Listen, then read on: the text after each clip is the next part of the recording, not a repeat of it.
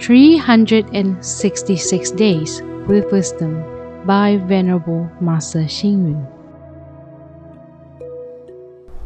February 4th. The value of life lies in realizing the selfless self. The meaning of life lies in serving the public.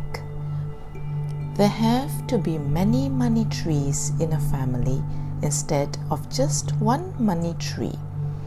You provide good education to your son and wish him a good career with a bright future when he grows up. Is he not one of the money trees in your family?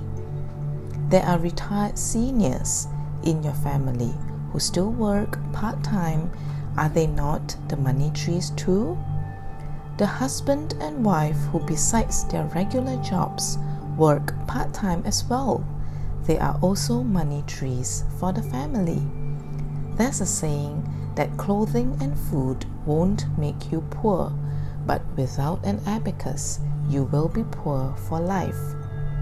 Isn't my habit of being frugal a money tree? I am diligent and thrifty. I am careful and minimize my expenses. These are my money trees. Rich people hire a housekeeper to take care of their housework, but I do all the chores myself. Some people hire a gardener to trim the plants while I do it myself as a form of exercise. Are not these practices my money trees? Each member of my family cultivates these good habits.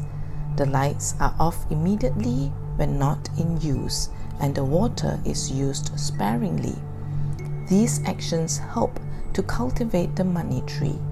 My family members are harmonious, passionate, humorous, and they sing praises. All these positive attitudes make us enjoy our work and love our family. My family members are the money trees. However, be careful not to put all the emphasis on someone or something and pressure them to be the money tree. As long as we have the right concept, we are earnest and diligent, the whole family is full of gold and everyone is a money tree. Read, reflect, and act. There have to be many money trees in a family instead of just one money tree. Please tune in, same time tomorrow as we meet on air.